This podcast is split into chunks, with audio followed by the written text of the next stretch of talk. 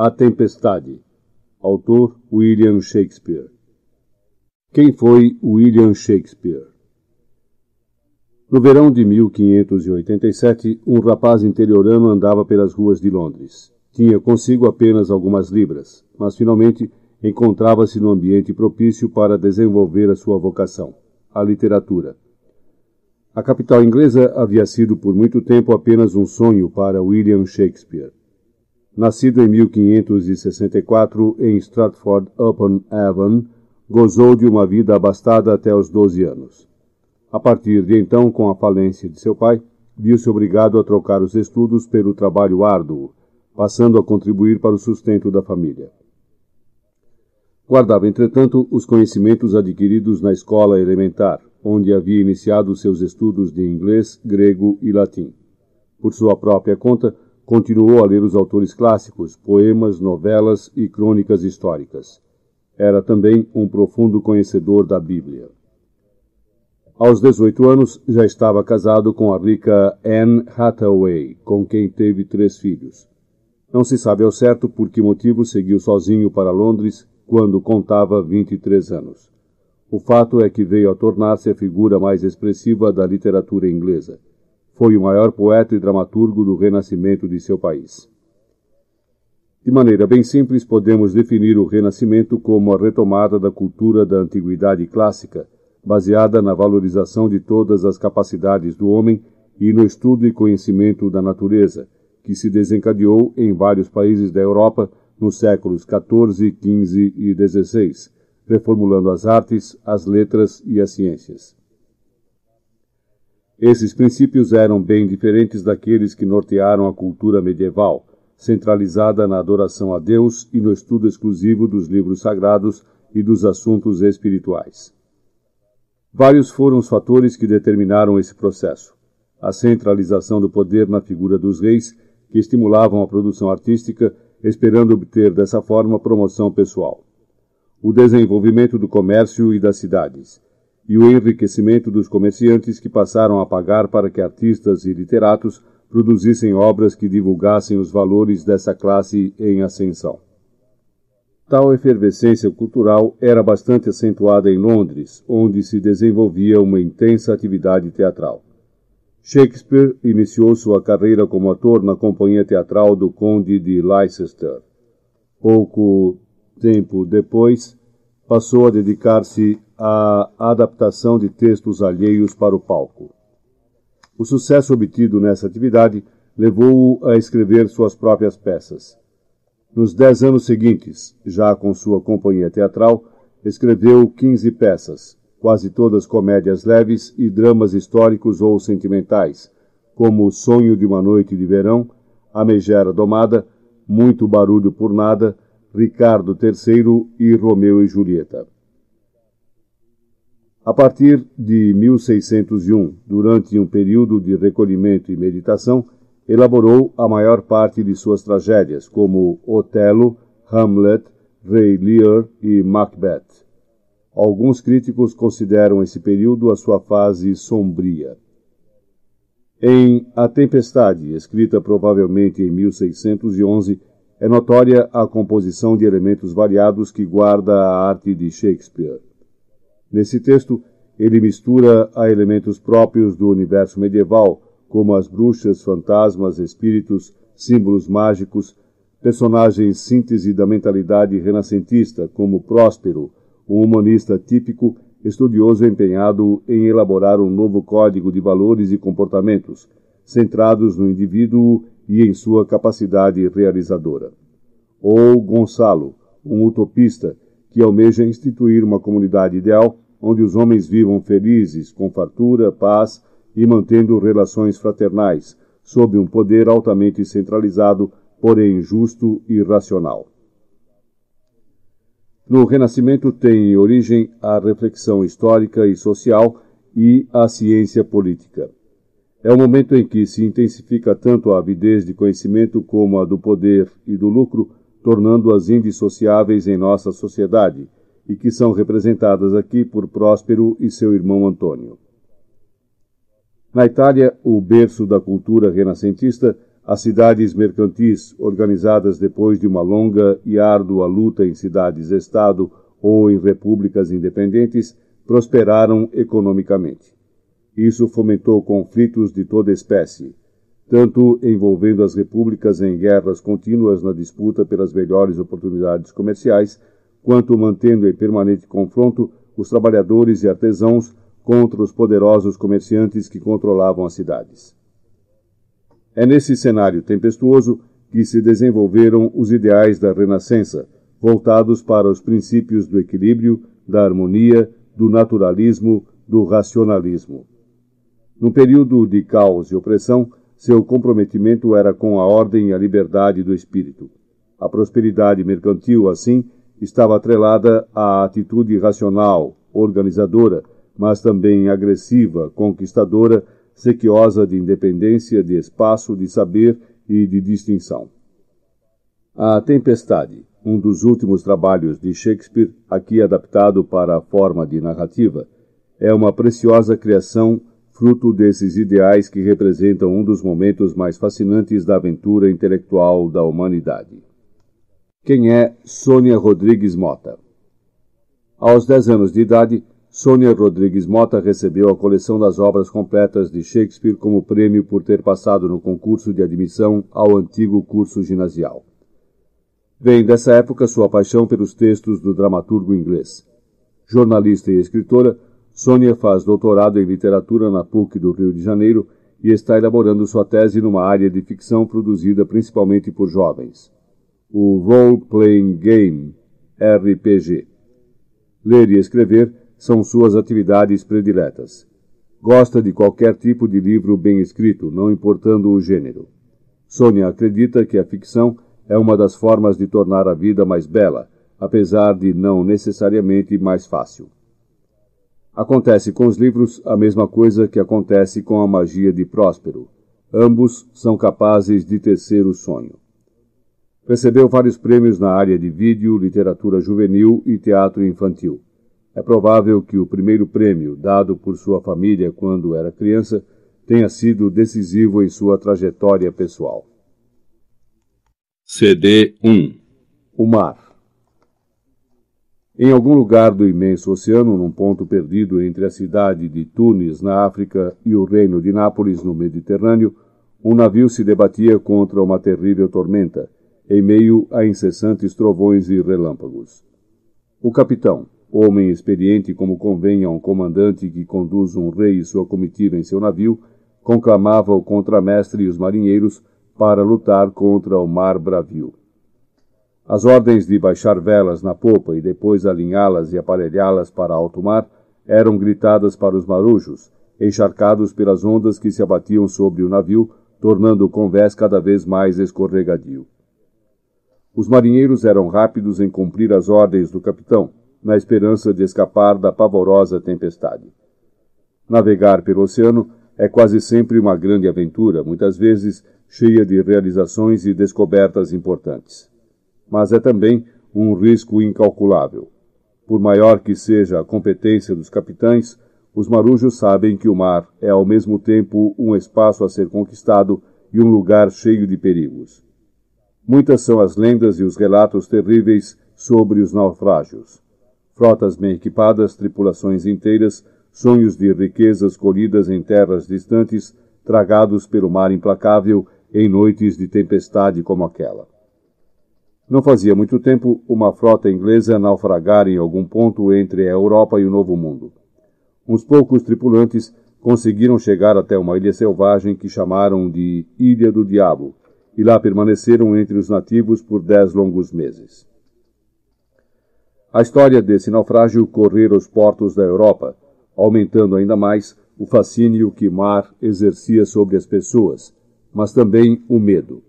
Medo de ser engolido pelas ondas gigantescas como se o navio fosse uma frágil casca de nós.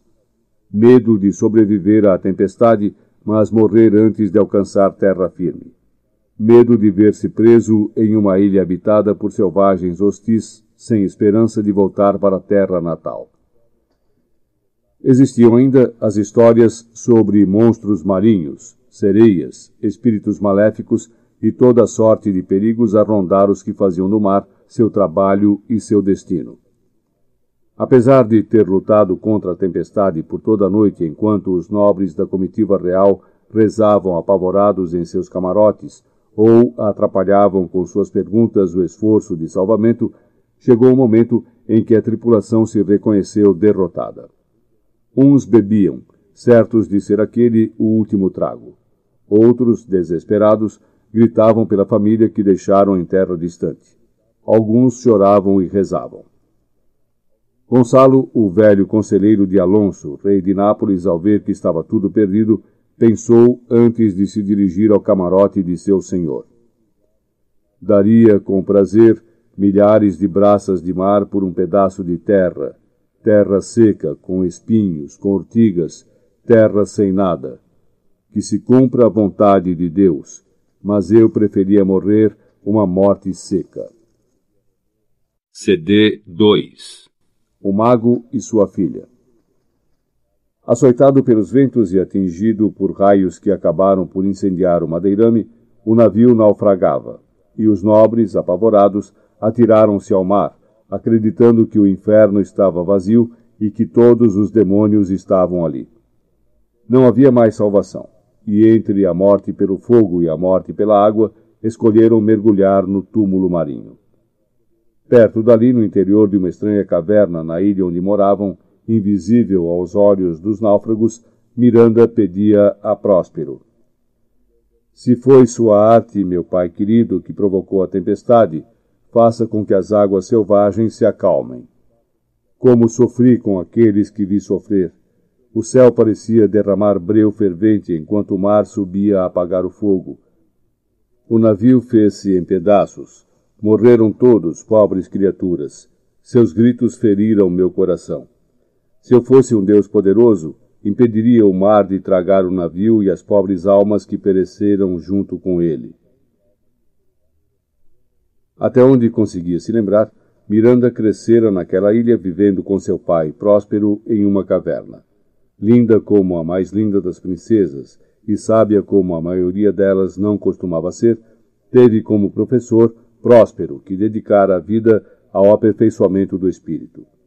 Nada sabia sobre o seu passado, e se às vezes sentia curiosidade a respeito, calava-se, porque pressentia que ainda não chegara o momento de interrogar o pai sobre suas origens. Próspero era um homem já velho, com o aspecto frágil daqueles que passam o tempo trancados em bibliotecas, entregues aos livros e às aventuras do pensamento. Ouvindo-a lamentar as consequências da tempestade como o mais meigo dos pais, explicou à filha: Não se preocupe, minha querida. Não aconteceu nada de mal, e tudo o que fiz foi por você, que nada sabe sobre quem é ou sobre quem sou eu, além de ser próspero, senhor desta pobre gruta, seu pai. Nunca pensei em saber mais que isso. É tempo de dizer mais. Ajude-me a tirar o manto mágico, instrumento de minha arte. Enxugue os olhos, Miranda, fique tranquila. O horrível espetáculo do naufrágio que despertou sua compaixão, eu o criei sim, graças à minha arte. Mas fui previdente, pois ninguém se perdeu. Ninguém perdeu um fio de cabelo no naufrágio. Agora você precisa saber mais do que sabe.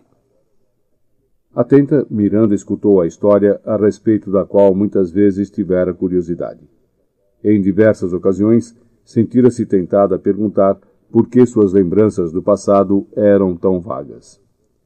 A única imagem que guardara de antes de chegarem à ilha era a de várias mulheres cuidando, banhando e arrumando uma criança bem pequena, que supunha ser ela mesma, porque sentia, numa lembrança confusa, os cheiros perfumados do banho, o carinho daquelas que cuidavam dela.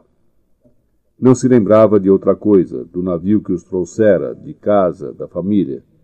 A memória é uma coisa estranha.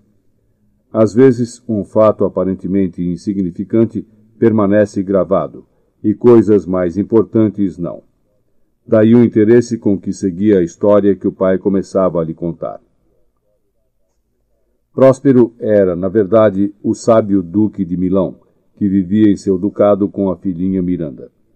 desde que ficara viúvo, deixara os assuntos de governo por conta de seu irmão Antônio e passara a viver cada vez mais mergulhado nos livros de artes e magia da biblioteca de seu castelo. Amante da arte e da ciência, Próspero buscava dominar todo o conhecimento disponível sobre o espírito, a natureza, os astros, o universo. A biblioteca do Duque de Milão não encontrava rival em toda a Itália. Sua paixão pelos livros era tão conhecida que era presenteado nas grandes ocasiões por quem tinha interesse em lhe agradar com obras raras em vez de joias, cavalos de raça ou objetos de arte. Os livros que Próspero acumulara em toda uma vida de estudos versavam sobre o conhecimento humano de mais de dois mil anos em todas as áreas. Havia em sua biblioteca o livro da água, com desenhos de tudo que se associava ao meio líquido: rios, córregos, oceanos, naufrágios, tempestades, lágrimas esquemas de maquinário hidráulico e mapas meteorológicos.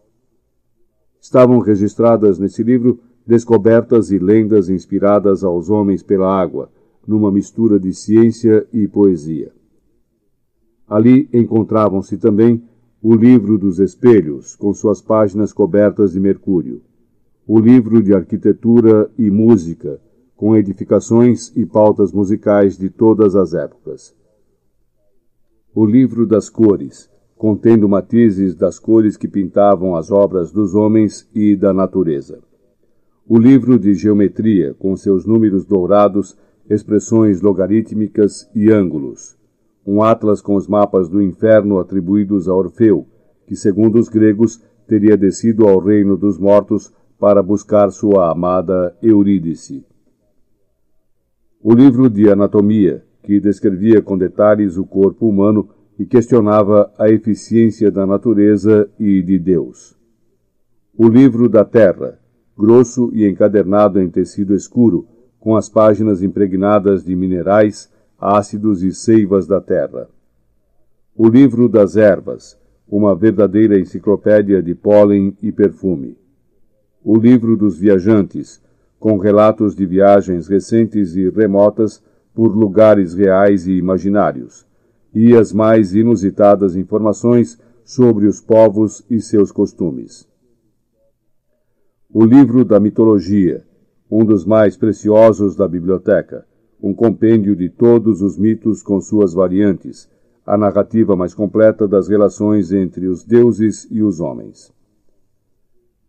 O isolamento de Próspero, que sempre apreciou mais os livros do que os assuntos de governo, acabou por despertar no ambicioso e inescrupuloso Antônio o desejo pelo poder. De tanto administrar o ducado, o irmão do duque convenceu-se de que tinha mais direito ao título do que o duque de verdade. Perfeito na arte de conceder favores e de negá-los, Antônio transformou os súditos de Próspero em seus súditos. Para que o papel que representava se tornasse realidade, precisava se fazer senhor absoluto de Milão. Com esse intento, aliou-se a Alonso, rei de Nápoles, e em troca de um tributo anual e de tornar Milão, até então um ducado independente, submisso ao reino de Nápoles, conseguiu que Alonso, inimigo de Próspero, enviasse um exército para destroná-lo. Numa noite sombria, o exército invasor chegou ao ducado e encontrou as portas da cidade abertas por Antônio e as sentinelas dominadas por seus asseclas. Entretanto, temendo a revolta do povo que amava muito seu duque, faltou ao exército inimigo e ao irmão traiçoeiro coragem para matar Próspero. Embarcaram-no e a sua filha num velho escaler, sem instrumentos de navegação, sem velas e sem marinheiros. Até os gatos fugiram do barco, tais eram os indícios de que seu destino era naufragar e os deixaram entregues à fúria do mar e do vento, sem outra companhia a não ser a de alguns livros que Gonçalo, nobre napolitano encarregado por Alonso de comandar o exército invasor, por piedade, entregou a Próspero na hora do embarque, juntamente com uma pequena quantidade de mantimentos, um pouco de água fresca e algumas roupas. Apesar de tudo ter sido planejado por Antônio para que Próspero e sua pequena herdeira encontrassem a morte no fundo do mar, tal não aconteceu. O sorriso de Miranda, criança muito bem-humorada, deu alento ao pai, que enfrentou as terríveis condições daquela viagem. E os dois acabaram aportando naquela ilha tão singular onde viviam desde então. Assim aconteceu e assim contou Próspero a Miranda, que, no entanto, ainda permanecia com uma dúvida. Meu pai, por que causou esta tempestade? Por uma coincidência estranha, quis a sorte que me protege trazer meus inimigos para estas costas. Graças à minha magia, descobri que o meu apogeu se encontra sob o domínio de uma estrela auspiciosa, a cuja influência devo ceder. E agora chega de perguntas. O sono se aproxima. Não resista a ele. Durma, minha filhinha. O que Próspero não contou é como seus inimigos chegaram até ali. Enquanto Miranda, na ilha, comemorava 15 anos, saía de Nápoles uma grande comitiva para assistir ao casamento de Claribel, filha do rei Alonso, com o rei de Tunis. Foram dias e dias de festa a que compareceram, além dos convivas locais, Alonso, seu filho Fernando, Antônio, usurpador do Ducado de Milão, Sebastião, irmão do rei de Nápoles, Gonçalo, o conselheiro real, e outros nobres napolitanos e milaneses. A magia de Próspero descobriu a comitiva na volta de Tunis. Não estava nos seus planos contar à sua filha todos os fatos e suas implicações. A tempestade fora um ardil seu para trazer os inimigos à ilha. CD 3 A Ilha Encantada A ilha em que moravam agora Próspero e Miranda não era uma ilha qualquer. Anos antes de aportar o barquinho carcomido de Próspero, fora o reduto de Sicorax, uma bruxa cujos feitos horrendos faziam tremer os piores seres humanos. Banida pelo rei da Argélia, os marinheiros encarregados de executá-la não o fizeram porque ela estava grávida. Assim, fora abandonada na ilha, onde encontrou Ariel, um gênio capaz de assumir qualquer forma e executar, num piscar de olhos, as tarefas mais difíceis. Ariel, entretanto, recusou-se a cumprir as ordens abomináveis de Sicorax, e por isso a bruxa o aprisionou num pinheiro.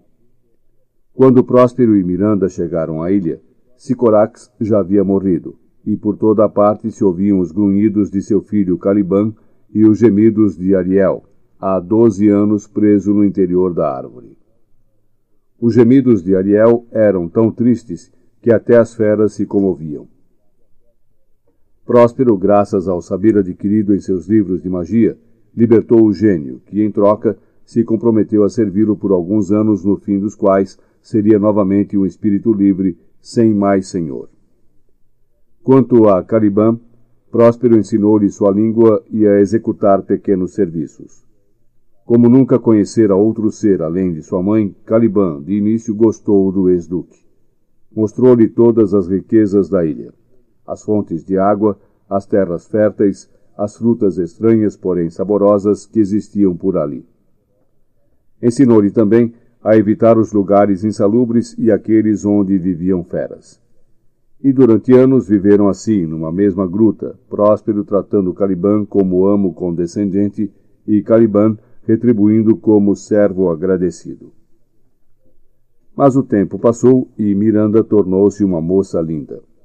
Caliban começou a pensar em fazer dela sua mulher e povoar a ilha com pequenos calibãs, o que enfureceu Próspero, que desejava para a filha outro destino que não uni-la a um nativo feio e ignorante e, além do mais, descendente de uma feiticeira. Caliban foi então expulso da gruta e escravizado por Próspero. Acabou por voltar-se contra ele, fazendo suas tarefas da pior maneira possível e amaldiçoando-o enquanto trabalhava. Maldito seja ele e sua mágica, que me traz tantas dores quando tento me libertar de suas ordens. Eu não devia ter-lhe mostrado as riquezas da ilha, que é minha porque foi de Sicorax, minha mãe. Hoje sou seu único súdito, quando antes eu era meu próprio rei. Devia tê-lo deixado morrer de sede e de fome, a ele e a sua filha. Às vezes, Próspero escutava o resmungo solitário de Caliban e respondia: Selvagem, repugnante e ingrato, eu lhe ensinei a recobrir os gestos de palavras. Ensinei-lhe a trabalhar, a viver como um ser humano decente. Tratei-o bem enquanto não ousou levantar os olhos para minha filha. Mas você é um caso perdido, porque nem gratidão existe nesse coração de filho de feiticeira. De que me adianta falar, estrangeiro, se você me obriga a ser escravo e me faz sofrer terríveis dores quando lhe desobedeço? Que a peste vermelha o carregue por me ter ensinado sua língua. Saia daqui depressa, coisa ruim. Vá trabalhar, ou farei com que à noite dores insuportáveis não lhe permitam dormir. Caliban obedecia, porque considerava a arte de Próspero mais poderosa do que a de Sétebos, o deus de Sicorax, e por isso o temia. CD 4 Próspero e Ariel Enquanto Miranda dormia, Próspero vestiu novamente seu manto mágico e chamou Ariel para que lhe contasse como se desencombira da tarefa de desencadear violenta tempestade que navio algum conseguisse enfrentar, por mais bem aparelhado que fosse. Ariel atendeu imediatamente ao chamado do mestre. Próspero perguntou-lhe: Ouça, espírito, a tempestade foi executada da maneira como ordenei? Nos mínimos detalhes, respondeu Ariel. Assaltei o navio com raios terríveis, trovões assustadores, encapelei gigantescas ondas e levei passageiros e tripulação ao desespero. Finalmente, incendiei a embarcação, levando todos a se lançarem ao mar. O restante da frota real seguiu viagem, certos os passageiros de que o rei Alonso e seu filho Fernando morreram.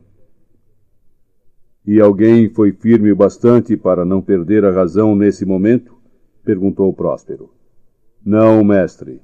Todos se desesperaram, e afora os marinheiros se atiraram ao mar bravio, abandonando o navio em chamas.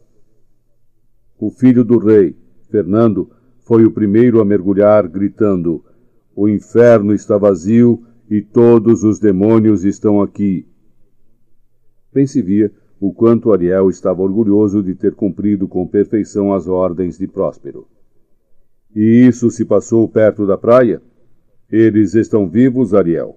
Bem vivos, mestre. Não perderam um fio de cabelo e suas roupas estão mais novas do que antes. Eu os dispersei pela praia em grupos.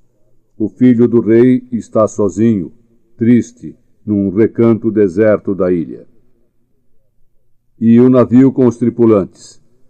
Está escondido naquela enseada onde certa vez meu mestre ordenou que eu recolhesse o orvalho das Ilhas Bermudas. Eu acrescentei um encantamento ao seu cansaço e os homens dormem.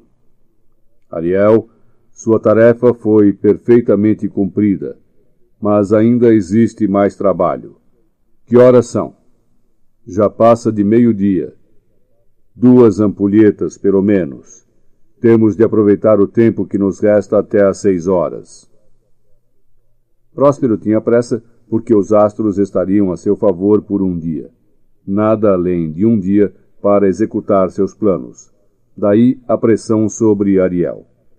Mais trabalho, mestre. Já que ainda me restam outras tarefas, me atrevo a lembrar sua promessa que ainda não foi cumprida. O que é isso? espantou-se Próspero. O que você quer pedir? Minha liberdade. Antes do tempo? De jeito nenhum. Imploro, mestre, que lembre todos os valiosos serviços que já lhe prestei o senhor prometeu descontar um ano inteiro. Ah, você já está cansado de percorrer as profundezas do mar, correr no vento gelado do norte, trabalhar para mim nas veias da terra calcinadas pelo gelo.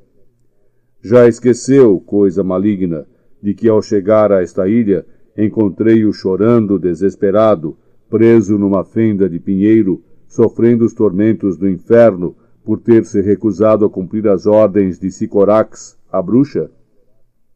Não esqueci, senhor, admitiu Ariel cabisbaixo. Foi minha arte, minha magia, que fez com que o pinheiro se abrisse e você pudesse sair. E eu agradeço, mestre. Por isso lhe sirvo. Se continuar resmungando, vou abrir um carvalho e encravar você em suas entranhas por mais doze anos. Perdão, mestre, pediu Ariel, humilde. Hei de obedecer às suas ordens e cumprir sem reclamar minhas tarefas de espírito. Vai, depressa. Quero você invisível a todos os olhares, menos ao meu. Quando Ariel partiu, Próspero acordou Miranda, que adormecera depois de ouvir a triste história do passado de seu pai. Ariel, transformado em ninfa do mar, dirigiu-se ao ponto da ilha onde se encontrava o príncipe Fernando. Cantando uma melodia envolvente, acalmou a tristeza do rapaz e fez com que ele seguisse o som até o local onde estavam Próspero e Miranda. Que som mágico será esse? Encantou-se o príncipe. Não parece humano nem vir da terra. Faz lembrar-me de meu pobre pai, afogado durante a tempestade terrível. O som parece flutuar sobre mim, Enquanto Fernando seguia o som de Ariel, Próspero mostrava a Miranda o rapaz que se encaminhava para eles. Quem será ele, meu pai? perguntou Miranda tímida. Um espírito como Ariel? Parece desorientado, coitado. Mas como é belo! Por artes de Ariel e por ordens de Próspero, as roupas de Fernando estavam novas como no dia em que as vestira pela primeira vez. Jovem, bonito e com suas luxuosas roupas de príncipe, era uma figura que impressionava Miranda. É gente como nós, minha filha. Come, dorme, seus sentidos são como os nossos. É um dos náufragos. Ele perdeu seus companheiros e anda pela ilha sem rumo. Se não fosse o sofrimento, seria realmente um belo rapaz. Nunca vi alguém mais lindo, disse Miranda, admirada. Próspero pensou satisfeito que as coisas se encaminhavam bem de acordo com seus planos. Resolveu libertar Ariel dentro de dois dias. Tão bem o vinha servindo o gênio. Fernando parou espantado diante de Miranda, supondo encontrar uma miragem naquela ilha estranha. Sem dúvida, estou diante da deusa a quem essa melodia mágica se dirige. O rapaz se curvou diante dela. É preciso que me ensine como proceder em seus domínios, senhora. Mas o que gostaria mesmo de saber é se o que estou vendo é um ser humano mortal como eu ou não. Não sou deusa, meu senhor. Sou humana também. O rapaz ficou feliz ao perceber que Miranda falava a sua língua. Quando ele, que só tinha olhos para a moça, começou a explicar que se estivesse em Nápoles seria o rei, foi interrompido bruscamente por Próspero. O que diria o rei de Nápoles se o ouvisse falando assim? Infelizmente, sou agora o rei de Nápoles, senhor, pois vi meu pai afogar-se durante a tempestade. Que tristeza! lamentou Miranda comovida. Sim, naufragou junto com os outros nobres, inclusive o duque de Milão. Próspero não pôde deixar de pensar que o verdadeiro Duque de Milão e sua filha poderiam desmenti-lo se isso fosse conveniente. Mas não valia a pena. Tudo se encaminhava segundo seus planos. Os dois jovens pareciam fascinados um pelo outro. Um momento, rapaz, disse Próspero, fingindo-se ofendido. Temo que esteja confundindo as coisas. Meu pai, por que está sendo grosseiro assim com o terceiro homem que vejo e o único que me encanta? perguntou Miranda, espantada. Eu a farei rainha de Nápoles, disse audacioso o rapaz, que só tinha olhos para Miranda. Se seu corpo e seu coração forem virgens. Próspero, disposto a atrapalhar o namoro para que a facilidade não desmerecesse o prêmio, atalhou com severidade. Alto lá, meu rapaz. Você está usurpando um nome que não lhe pertence, e chegou a esta ilha como espião para roubá-la de mim, seu dono. Eu lhe asseguro que não, assustou-se Fernando. Dou minha palavra de honra. Pai, nenhum mal poderia vir de alguém tão belo. Minha filha, não fale em defesa de um traidor. Próspero dirigiu-se então a Fernando. Venha. Eu acorrentarei seu pescoço, lhe darei a comer mexilhões, raízes e cascas de frutos, e beberá apenas a água salgada do mar. Venha comigo. Resistirei a semelhante tratamento, retrucou Fernando indignado, puxando a espada. Só que a mágica de Próspero o paralisou imediatamente, e de nada adiantou Miranda implorar ao pai que não tratasse o rapaz com tanta dureza. Silêncio! ordenou Próspero. Você pensa que não há no mundo figura semelhante porque só viu a ele e a Caliban. Não defenda um impostor, menina tola. Fernando, enfraquecido pela magia, desistiu de lutar. A perda de meu pai, a fraqueza que sinto, o naufrágio de meus amigos e as ameaças desse homem que não conheço não são nada para mim se eu puder contemplar pelo menos uma vez por dia esta donzela que me encanta. Não me importa a liberdade. Tenho espaço suficiente nesta prisão. Ânimo, senhor, buscou consolá-lo Miranda. Meu pai não costuma agir e falar dessa maneira. Ele é melhor do que aparenta ser. Não o acorrentarei se obedecer às minhas ordens. Próspero continuou fingindo severidade. Me acompanhe. CD 5 Os velhos companheiros e seus acompanhantes. Em outra parte da ilha, vagavam, tentando se orientar, Alonso, o rei de Nápoles, seu velho conselheiro Gonçalo, Sebastião, irmão de Alonso, e Antônio, irmão de Próspero. Alguns nobres, membros da comitiva que estava no navio real no momento da tempestade, os acompanhavam. Vagavam todos por aquela terra desconhecida sem a menor ideia de onde estavam, e ignorando totalmente que Fernando também se salvara e que a ilha era habitada por Próspero, o verdadeiro duque de Milão. Gonçalo era o único que podia se sentir minimamente satisfeito, porque seu último desejo, antes de mergulhar no mar revolto, fora uma morte seca. Encontrando-se de repente vivo e em terra firme, tentava animar os companheiros. Alegre-se, meu rei. Todos nós temos motivos para nos contentar. Nosso salvamento vale mais do que nossa perda. Tristezas como essas são comuns. Todos os dias, a mulher de algum marinheiro, o dono de algum navio ou o mercador que colocou sua carga no mar choram de tristeza com a perda em um naufrágio. Nosso salvamento foi um milagre que bem poucos conseguem alcançar. Alonso, porém, recusava-se a ser consolado. E, enquanto Gonçalo insistia em animar o rei, Antônio e Sebastião uniam-se para ironizar o esforço do velho conselheiro. Nem a situação crítica em que se encontravam era capaz de melhorar suas personalidades mesquinhas. O fato de apenas o primogênito herdar o título de nobreza e as riquezas suscitava com frequência as rivalidades fraternas. Daí a facilidade com que Sebastião aceitava participar do jogo de Antônio, sabotando as tentativas de Gonçalo de animar o rei. Esta ilha, apesar de deserta, tem o clima ameno, observou Adriano, um jovem nobre que os acompanhava, partilhando do esforço de Gonçalo. É verdade, concordou Gonçalo. Tudo aqui é favorável à vida.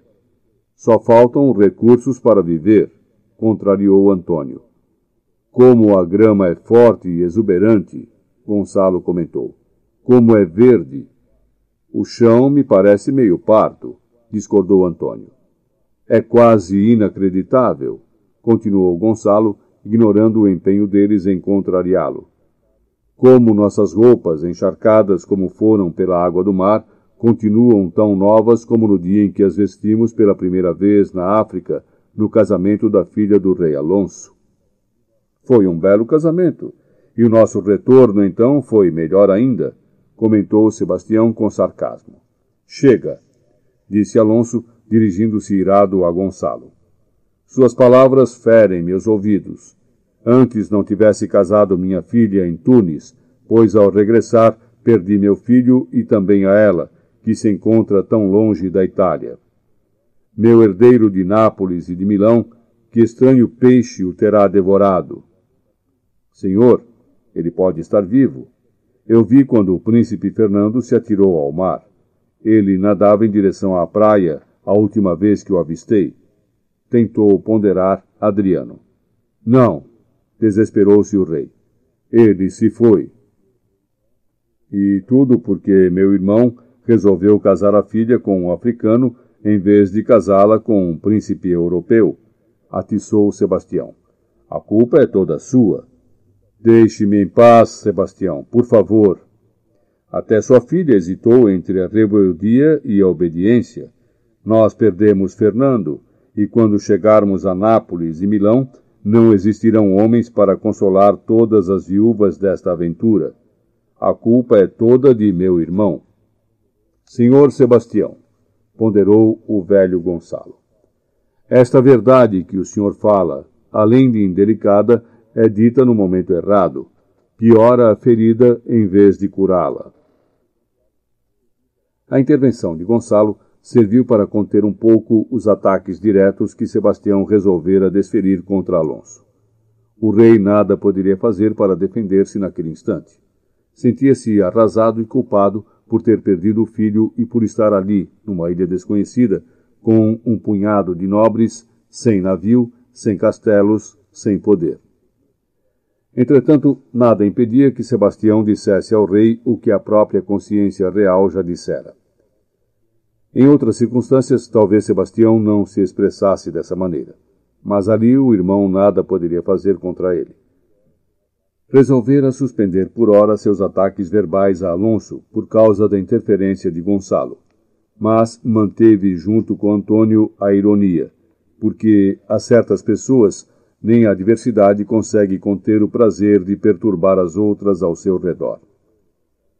Se eu fosse rei desta ilha, divagou Gonçalo, tentando estabelecer uma conversa amena, faria as coisas todas ao contrário. Não permitiria comércio nem juízes. Ninguém saberia ler ou escrever. Nada de ricos, pobres ou servos. Não permitiria contratos, heranças, terras demarcadas, lavouras. Ninguém trabalharia. Todos os homens seriam desocupados. E as mulheres também, mas inocentes e puras. Não existiria governo. E mesmo assim, ele seria o rei, falou Sebastião para Antônio. Todas as coisas dadas pela natureza seriam partilhadas, sem suor ou esforço. Não existiria traição, nem crimes, nem armas. Não seriam necessários os instrumentos de guerra. A natureza, por si só, alimentaria meu povo inocente com abundância. E os súditos não se casariam? perguntou o malicioso Sebastião. Não. Todos seriam vadios, prostitutas e malandros, respondeu Antônio. Eu faria um governo perfeito, meu rei, disse Gonçalo para Alonso, ignorando os dois. Viva o rei Gonçalo! gritaram Antônio e Sebastião, zombeteiros. Chega, Gonçalo, pediu Alonso impaciente. Seu discurso não me diz nada. Acredito, senhor, respondeu humilde Gonçalo. Eu estava apenas procurando ocupar esses nobres senhores que costumam rir à toa. Nós estávamos rindo de você, disse Antônio. Gonçalo não lhes deu muita atenção. Homem inteligente, sabia que, sendo os dois da espécie de gente que se diverte com a irritação alheia, qualquer demonstração de suscetibilidade de sua parte só faria alegrá-los. Cansado, recostou-se para dormir em um trecho de grama sombreado por uma árvore desconhecida, mas cujas flores perfumavam o ar de tal forma que o cheiro doce e a sombra refrescante eram tudo o que o velho conselheiro do rei queria para descansar dos movimentados acontecimentos e da difícil companhia. Um a um, os outros nobres foram seguindo-lhe o exemplo, sendo Alonso o último a se dar o direito ao sono, que, se não resolve os problemas, pelo menos os interrompe por alguns momentos, dando à alma chance de recuperação. Sebastião e Antônio encarregaram-se de velar pela segurança real, enquanto Ariel, invisível, os observava. Vendo que os outros dormiam, Antônio e Sebastião conversaram mais livremente. Gonçalo, além de velho, está ficando tolo. Como pode Fernando ter se salvado de uma tempestade violenta como a que nos atingiu? A ocasião o chama, Sebastião. Minha imaginação vê uma coroa sobre sua cabeça. O que? Você está acordado? Que estranho sonho é este? Estou mais sério do que é o meu costume. Você deve seguir meu exemplo e assim será mais poderoso. Ora, Antônio, eu sou água parada. Minha preguiça é hereditária. Se você soubesse o quanto essa ideia fala aos seus interesses, enquanto você não a leva a sério. Às vezes, o medo e a preguiça põem a perder os homens fracos. Fale claro, Antônio, impacientou-se Sebastião. Esteja atento, Sebastião, porque com o príncipe morto e Alonso arrasado pela dor, você está muito próximo do trono de Nápoles. Meu caro Antônio, o rei ainda está vivo, e você se esquece de minha sobrinha, a cujo casamento assistimos antes do naufrágio, falou Sebastião, disfarçando sua cobiça. Sua sobrinha não pode governar Nápoles, estando tão longe em Tunis. Sebastião ouvia Antônio meio fascinado, meio escandalizado, ou pelo menos achando que ficar escandalizado era sua obrigação como irmão de Alonso. De natureza preguiçosa, como ele próprio admitia, a capacidade de o outro, algumas horas depois do naufrágio, já estar conspirando, parecia-lhe extraordinária. Lembro-me agora que você destronou Próspero, seu irmão, constatou pensativo. É verdade, e veja como as roupas de duque me ficam bem. Os que junto comigo serviam a Próspero, hoje são meus criados. Não lhe dói a consciência? Sebastião perguntou curioso. Consciência? Meu coração não conhece tal deusa, zombou Antônio. Agora mesmo seu irmão está dormindo, parece morto. Com minha espada obediente, eu o faria dormir para sempre. E se Gonçalo, sempre prudente, fosse por você eliminado, ninguém se atreveria a contestar que Sebastião deveria reinar sobre Nápoles. Ariel, invisível, a tudo assistia, enviado que fora por Próspero. Seu caso, querido amigo, será meu precedente, decidiu-se Sebastião. Assim como você ganhou Milão, ganharei Nápoles desembainhe a espada. Um golpe e estará livre do tributo que Milão paga a Nápoles, porque eu, o rei, serei sempre seu amigo. Atacaremos juntos. Quando eu levantar minha mão, você faz o mesmo e liquida Gonçalo. O acordo feito entre os dois beneficiava Antônio, que se fortaleceria como aliado de Sebastião, e poupava este de qualquer remorso maior no futuro, já que não mataria pessoalmente o irmão, mas apenas eliminaria Gonçalo, por quem, aliás, não nutria simpatia alguma.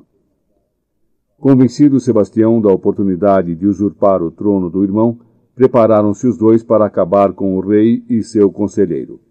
Não podiam, no entanto, prever o despertar de Alonso e de Gonçalo, por artes de Ariel, no momento em que desembainhavam as espadas. Surpreendidos, evitaram suspeitas alegando terem ouvido o ruído de feras a rondar por ali. CD 6 Caliban também conspira. Alheio a tudo o que acontecia, Caliban cuidava de suas odiadas tarefas, apartado de Próspero e Miranda por sua revolta e submetido a Ariel e aos espíritos que o mago comandava. Ignorando o que se passava na ilha que um dia fora apenas sua, Caliban carregava lenha e resmungava contra seu amo. Que todas as doenças que o sol aspira dos pântanos e do lodo caiam sobre Próspero e que ele fique coberto de feridas. Os espíritos dele me escutam, mas não posso deixar de amaldiçoá-lo. Eles não vão me beliscar, me assustar como assombrações no escuro, me enterrar na lama, a menos que Próspero ordene. Eles gostam de me atormentar à toa, se transformando num macaco que me morde ou num porco-espinho que me espeta o pé descalço. Na ilha, naquele mesmo dia, duas tramas se desenrolavam. Próximo à caverna de Próspero nascia o amor entre Fernando e Miranda. Em outro ponto, os nobres que acompanhavam o rei tinham a oportunidade de mostrar suas verdadeiras naturezas, porque estavam desprovidos de qualquer dos elementos cotidianos que faziam da vida na corte de Nápoles um espetáculo socialmente adequado. Apenas Próspero e Ariel conheciam os enredos, um porque contava com seu conhecimento da natureza humana e da magia para manipular as ambições e desejos de cada um dos náufragos a fim de realizar seus planos, e o outro porque espionava para o duque destronado, invisível, certo de que em poucas horas conquistaria sua liberdade. Próspero não se preocupava com Caliban, uma vez que não desempenhava qualquer papel em seus planos. Enquanto Caliban se lamentava raivoso de sua má sorte, aproximou-se Trínculo, um tripulante perdido do navio real que, acreditando ser o único sobrevivente do naufrágio, vagueava explorando a ilha. Aí vem outro maldito espírito mandado por Próspero para me atormentar, disse Caliban ao avistá-lo. Vou me deitar no chão. Pode ser que ele não repare em mim. Aqui não existe árvore ou moita em que eu possa me abrigar e já escuto trovões anunciando outra tempestade. Trínculo, preocupado, percebeu Caliban deitado no chão. O que temos aqui? Um homem ou um peixe? Estará vivo ou morto? Um estranho peixe? Se eu estivesse na Inglaterra agora, iria ganhar muito dinheiro mostrando este peixe na feira. Lá, quem tiver um monstro desses fica rico. Eles não dão um tostão para um mendigo, mas dão dez para ver um índio morto. Examinou Caliban com atenção. Estranho. Ele tem pernas como gente e suas barbatanas parecem braços. Começo a mudar de opinião. Não é um peixe. É um habitante da ilha fulminado por um raio, talvez. Nesse instante, um barulho de trovões assustou o trínculo, que, não enxergando opção melhor por ali, se abrigou debaixo de Caliban. O filho de Sicorax permaneceu quieto, sem entender o que estava acontecendo e sem saber quem era aquele ser na aparência semelhante a Próspero, mas que se expressava de forma tão estranha. Para aumentar a confusão, outro tripulante desgarrado do navio real apareceu trocando as pernas e cantando numa voz esganiçada de bêbado. Era Estéfano, copeiro do rei, que se lançara ao mar com um barril de vinho no momento do naufrágio. Ao chegar em terra firme, viu-se sozinho, com o temor comum aos marinheiros de aportar em uma ilha desconhecida e lá permanecer isolado para todo sempre. Só lhe restara a opção de fazer uma garrafa de casca de árvore e se embebedar. Bêbado, ao avistar dois homens embolados no chão e um deles, o mais estranho, resmungando como se estivesse no meio de um pesadelo, acreditou estar diante de um monstro de quatro pernas. Não me atormente! implorou Caliban ao ver mais um estranho à sua volta. É um monstro da ilha e tem quatro pernas a criatura. Com que diabo ele aprendeu minha língua? Só por isso vou ajudá-lo. Se eu conseguir domesticá-lo e levá-lo para Nápoles comigo, será um presente digno de qualquer imperador. Me deixe em paz, por favor. Vou levar a lenha rápido para casa. Ele não fala coisa com coisa. Deve estar delirando. Vou lhe dar um gole de minha garrafa. Se ele nunca bebeu vinho, é capaz de ficar curado. Se eu puder curá-lo e domesticá-lo, vou conseguir um bom dinheiro vendendo-o. Deu um gole a Caliban com a solicitude que às vezes tem os muito embriagados. Isto vai acabar com sua tremedeira e lhe ensinar a reconhecer um amigo.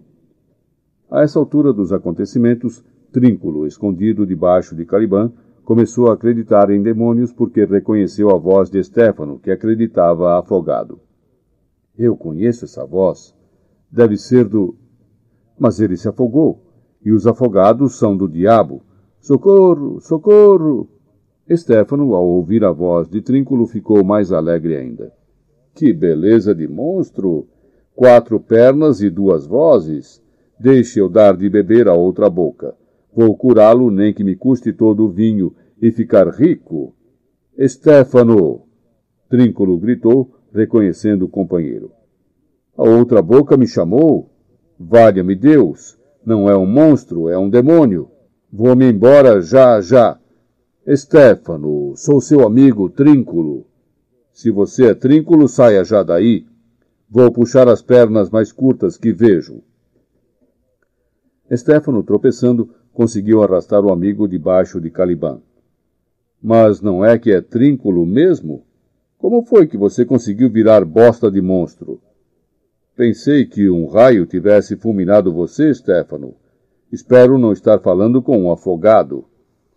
Trínculo andou ao redor do amigo, certificando-se de que não era um fantasma. E a tempestade já passou? De medo dela, me escondi debaixo do monstro. Oh, Stefano, dois napolitanos se salvaram. Pare de me rodear, Trínculo. Meu estômago está embrulhado. Pediu Stefano, tonto com a bebida e a surpresa. Os dois, felizes, confraternizaram-se com a garrafa de vinho, contando como chegaram à ilha. Naquele momento, o futuro lhes parecia risonho.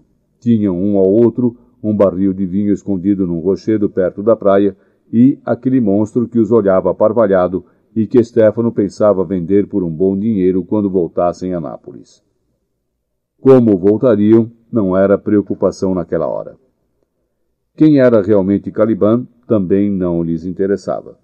Para o povo simples no seio do qual eram recrutados os marinheiros, Qualquer ser de outra cultura que não a europeia era, no mínimo, exótico, misterioso, alguém a ser temido ou explorado. Para Caliban, aqueles dois se assemelhavam a deuses, principalmente o que tinha lhe dado o líquido desconhecido e saboroso que ele acreditava ser uma poção mágica. Dirigiu-se respeitoso a Stefano. Juro por essa garrafa mágica que deve ter caído do céu com vocês, que serei um súdito fiel e obedecerei a todas as suas ordens. Não caí do céu, monstrinho, disse Stefano divertido. Eu vim diretamente da lua. Não foi do céu? perguntou Caliban, espantado. Não, foi da lua, garanto.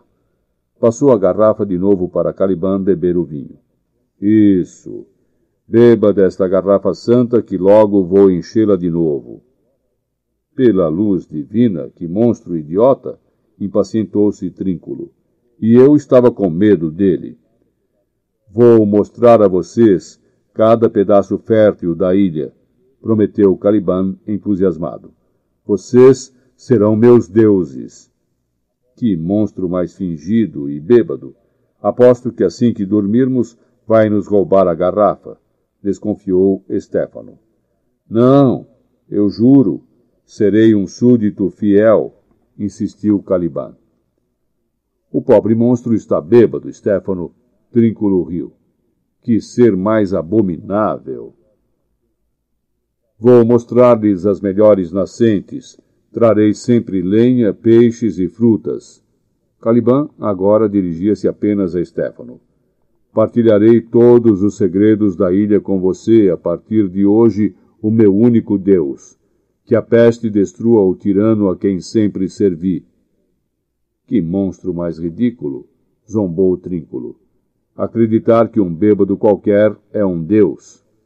Deixe de bobagem, Trínculo, falou sério de repente Stefano. Agora que o rei e toda a tripulação morreram afogados, tudo isto aqui será nosso. Chega de conversa, monstro. Mostre-nos logo o lugar. Caliban levou os dois para conhecer a ilha, cantando feliz e embriagado, acreditando ser este seu primeiro dia de liberdade. Não precisaria mais se matar de trabalhar para cortar lenha, pescar e lavar pratos para Próspero e Miranda. Seu novo amo parecia-lhe muito mais simpático.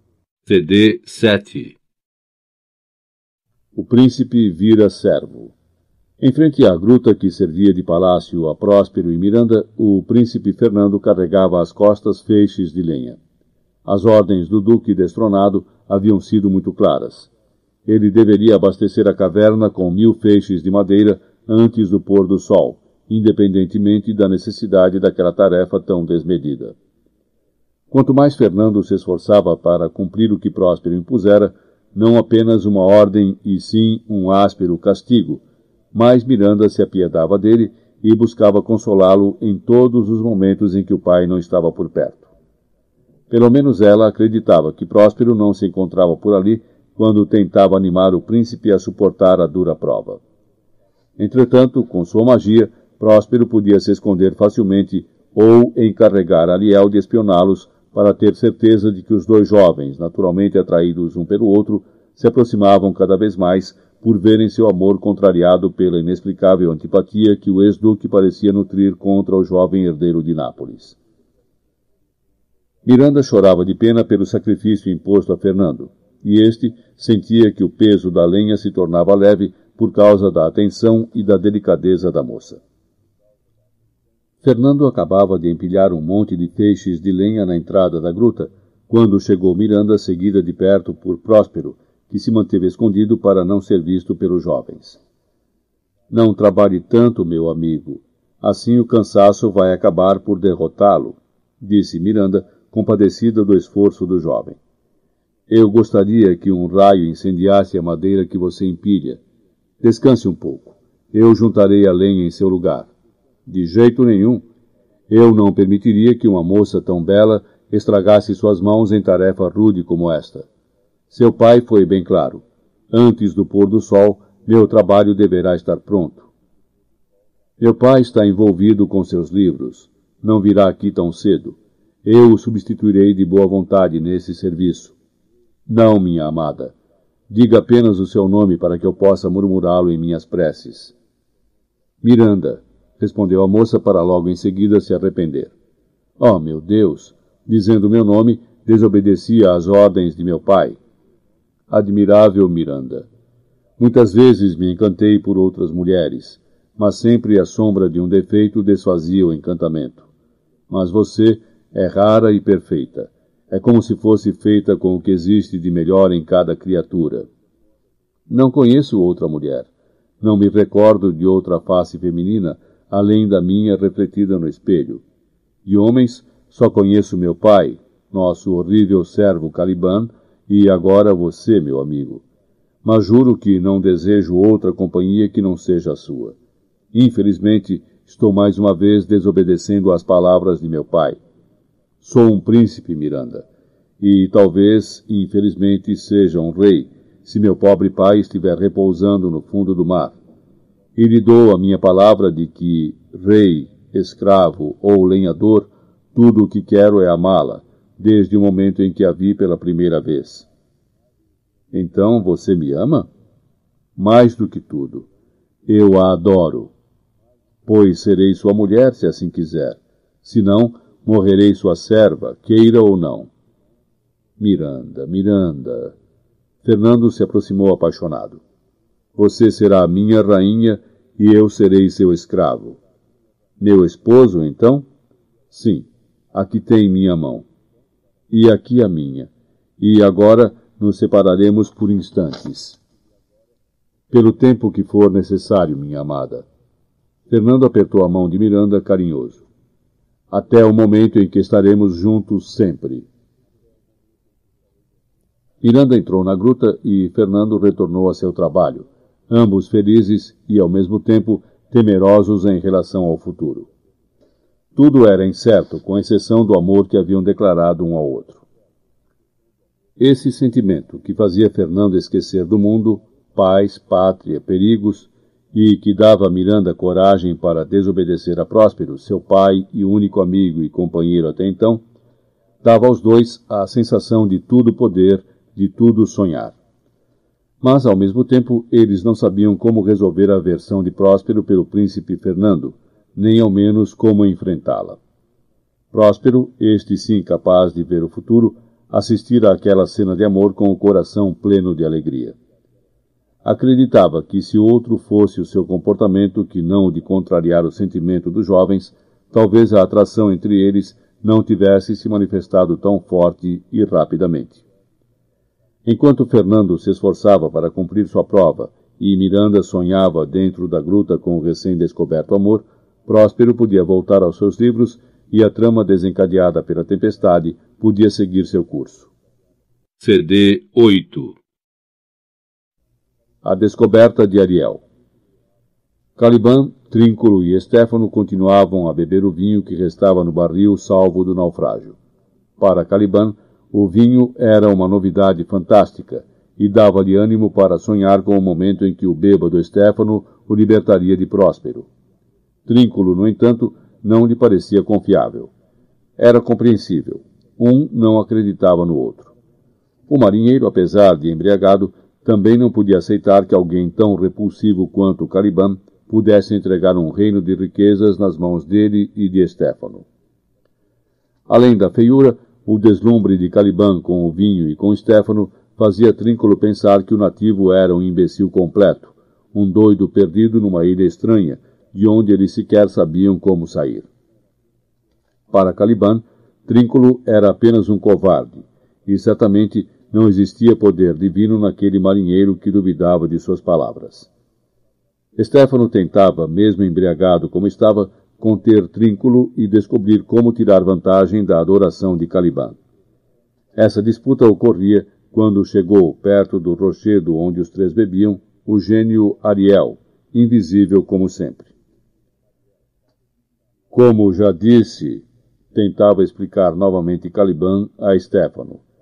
Eu sou escravo de um tirano, um feiticeiro que com sua magia me tomou a ilha. É mentira dele, disse Ariel, imitando Trínculo. Eu não minto, gritou Caliban furioso para Trínculo. Trínculo, se você criar problemas de novo com o meu monstrinho, vou lhe dar um pescoção, ameaçou Stefano. Mas eu estou quieto, protestou Trínculo. Seu amigo é um covarde, disse Caliban para Stefano. Você que tem coragem poderá ser o senhor da ilha e eu seu criado. E como encontrar esse homem? Posso levá-lo até ele. É só aproveitar o momento em que estiver dormindo e enfiar um prego na cabeça dele. É mentira. Vocês não podem fazer isso. Novamente, Ariel imitou o Trínculo. Estéfano perdeu a paciência e bateu em Trínculo, que protestou. Você ficou louco? Maldita garrafa! Tudo isso é coisa de bêbado. Que a peste carregue esse monstro e o diabo coma seus dedos, Stefano. Caliban achou graça da briga deles até Stefano mandá-lo continuar. Como eu dizia, Caliban continuou seu plano. Ele dorme de tarde, o tirano. Você pode arrebentar a cabeça dele, mas deve tomar-lhe os livros primeiro. Pode enfiar uma estaca na barriga dele também ou cortar seu pescoço com uma faca. Mas não esqueça de pegar os livros antes, porque sem os livros ele é um idiota como eu. Sem os livros ele não comanda os espíritos e todos o odeiam como eu o odeio. Destrua seus livros, mas deixe as outras coisas que ele tem. Servirão para enfeitar sua casa mais tarde, como hoje servem para fazer a gruta do feiticeiro um palácio. Ele tem também uma linda filha, muitas vezes mais bonita do que minha mãe, Sicorax. É assim tão bonita? perguntou Stefano cobiçoso. Ela é digna de partilhar sua cama e lhe dará esplêndidos filhos, garantiu Caliban. Monstro, eu vou matar esse homem, decidiu Stefano. Sua filha e eu seremos rei e rainha desta ilha Farei de você e de Trínculo vice-reis. Que tal a ideia, Trínculo? Excelente, resmungou o outro, irônico.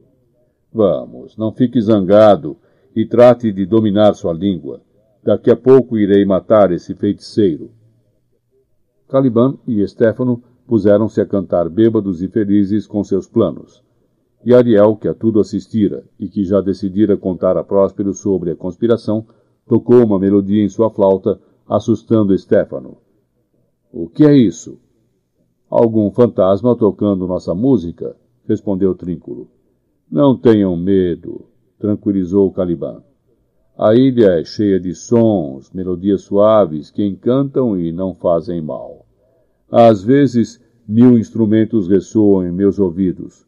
Outras vezes, vozes de duendes me fazem dormir de novo, mesmo que tenha acabado de acordar. E aí, eu sonho como se as nuvens se abrissem e o céu descesse sobre mim. Este reino é feito na medida para mim, comemorou Stefano. Aqui terei música de graça. Quando o próspero for destruído. Já cuidaremos disso. Vamos seguir o som. Depois faremos nosso serviço, disse Trínculo. Siga na frente, monstro, ordenou Stefano. Gostaria de ver esse tocador de flauta. Ele é muito bom. Caliban, Stefano e Trínculo seguiram o som da flauta de Ariel. CD 9 o banquete dos culpados. A Ilha Encantada era uma espécie de labirinto para os náufragos. Os nobres, entre os quais o rei Alonso, andavam e andavam por trilhas tortuosas sem encontrar ninguém ou chegar a algum lugar. O que eles buscavam não sabiam ao certo. O príncipe Fernando, de preferência vivo. Pelo menos essa era a esperança que animava seu pai, o velho Gonçalo, e um ou outro fidalgo que os acompanhava. Antônio, a quem, apesar da situação incerta, a cobiça não abandonara, viu uma oportunidade de aperfeiçoar a perfídia que empreendera anos antes. Destronara o irmão e agora pretendia ajudar o irmão do rei de Nápoles a destroná-lo. Sebastião, que até então assumira sua indolência, despertara para a ideia de sair das sombras e reinar, mesmo sem ter ideia de como deixar aquela ilha estranha. Os dois conspiradores procuravam a oportunidade de concretizar sua traição e meios de voltar a Nápoles. Não poderiam imaginar que faziam parte de um enredo montado por Próspero, o duque usurpado, e que o navio real encontrava-se inteiro e escondido por Ariel, com a tripulação a salvo, dormindo e sonhando com portos seguros. Nem poderiam supor que o príncipe Fernando estava trabalhando como servo de Próspero e era noivo secreto da linda jovem que um dia, bem criança ainda, fora levada com o pai para morrer no mar, em noite de tempestade, como a que os trouxera ali. Apenas Stefano e Trínculo eram peças inesperadas no xadrez mágico que Próspero, invisível, jogava com seus opositores. Cansados, o grupo de nobres parou. Alonso começava a admitir, enfim, que Fernando se afogara. Antônio e Sebastião aproveitaram o descanso para conspirar em voz baixa. Ainda bem que ele perdeu a esperança, disse Antônio. Espero que você não tenha desistido no primeiro fracasso. Aproveitaremos a próxima oportunidade, assegurou Sebastião. Esta noite, propôs Antônio. Eles ficarão cansados com as indas e vindas em busca não se sabe de quê. Estarão menos vigilantes. Esta noite, concordou Sebastião. Agora chega.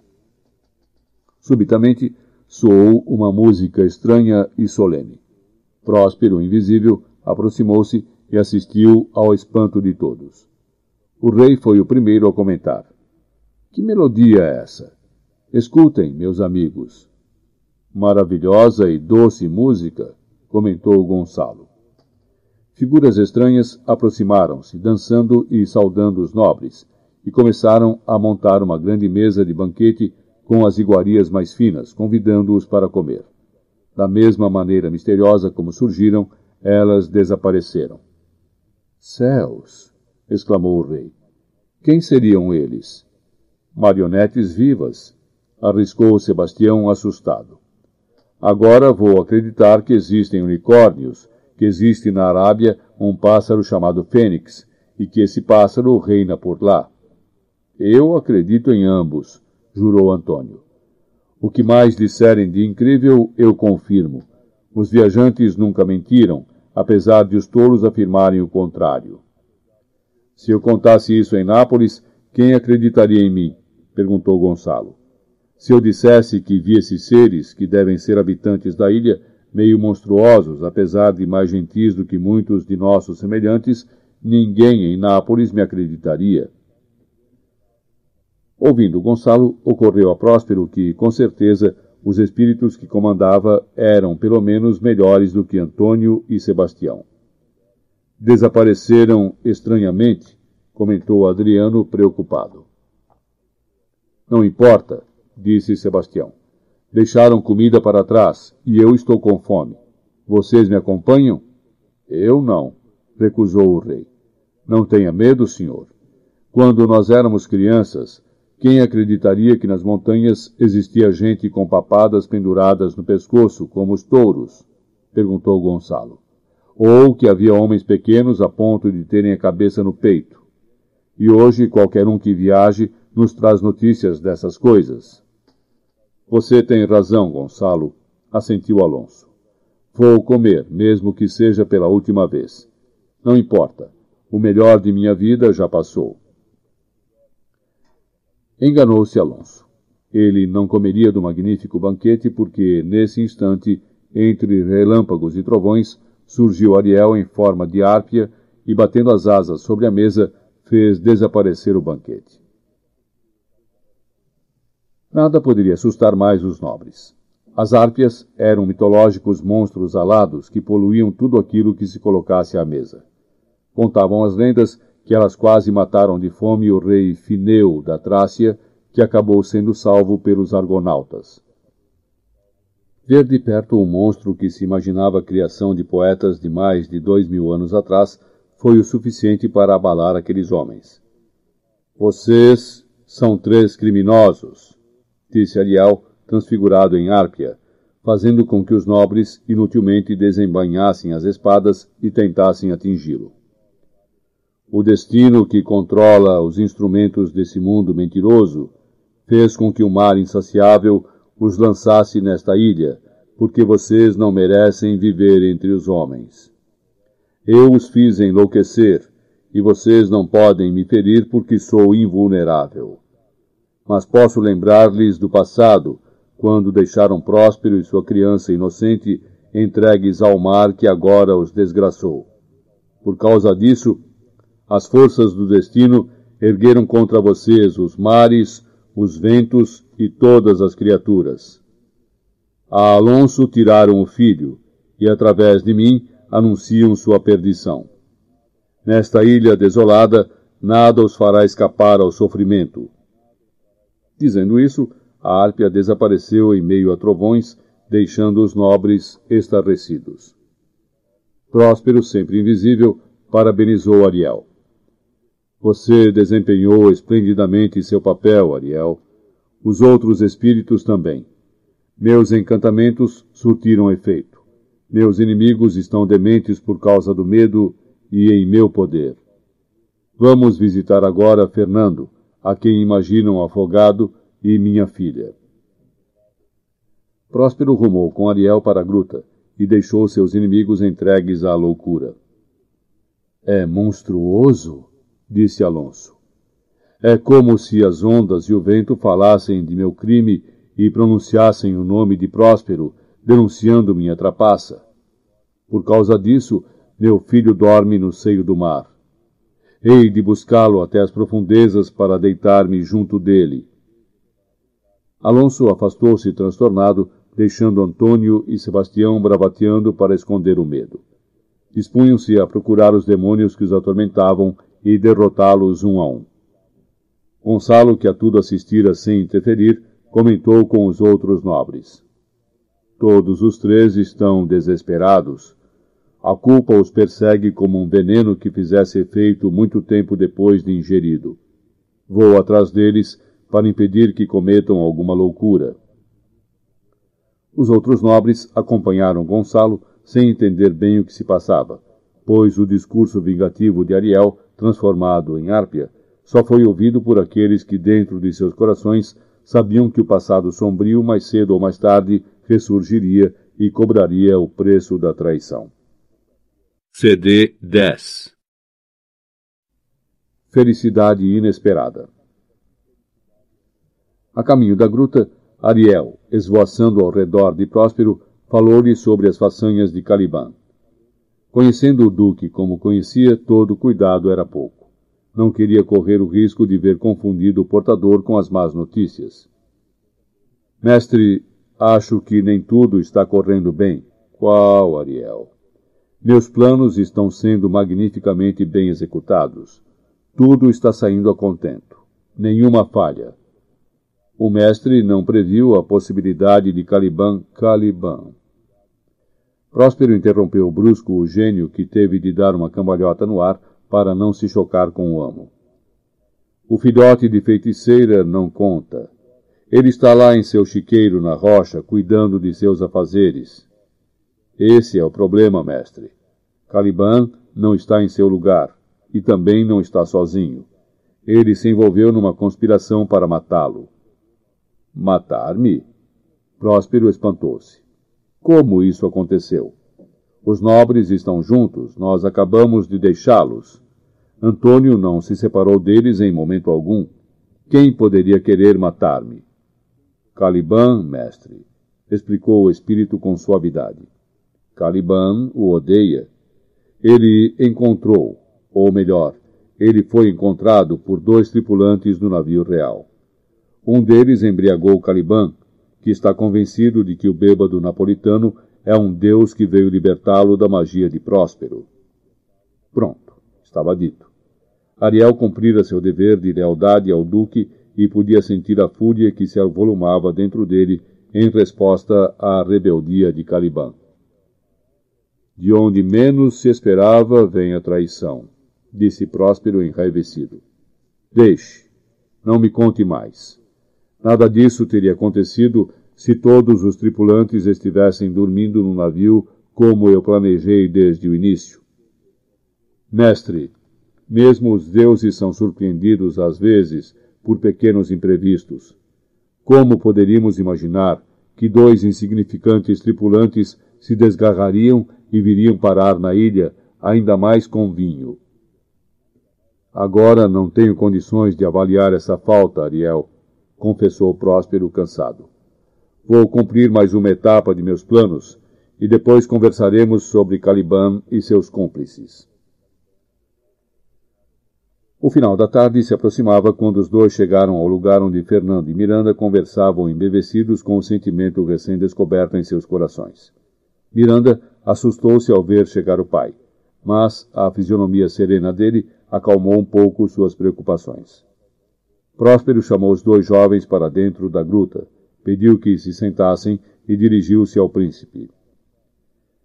Eu fiz passar por tantos tormentos, impondo uma tarefa que sabia acima de suas forças, para que pudesse provar o seu amor. E você se saiu muito bem. Fernando não conseguia esconder o espanto com o ambiente inesperado, misto de palácio e biblioteca. Tantas eram as sedas, tantos eram os livros. O espanto era ainda maior com o tom subitamente amigável daquele velho senhor à sua frente. Em recompensa ao seu esforço, eu lhe darei minha filha, um pedaço de mim mesmo, a razão pela qual eu vivo. Não ria, Fernando, por eu admirá-la tanto. Você verá que ela é maior do que todos os elogios.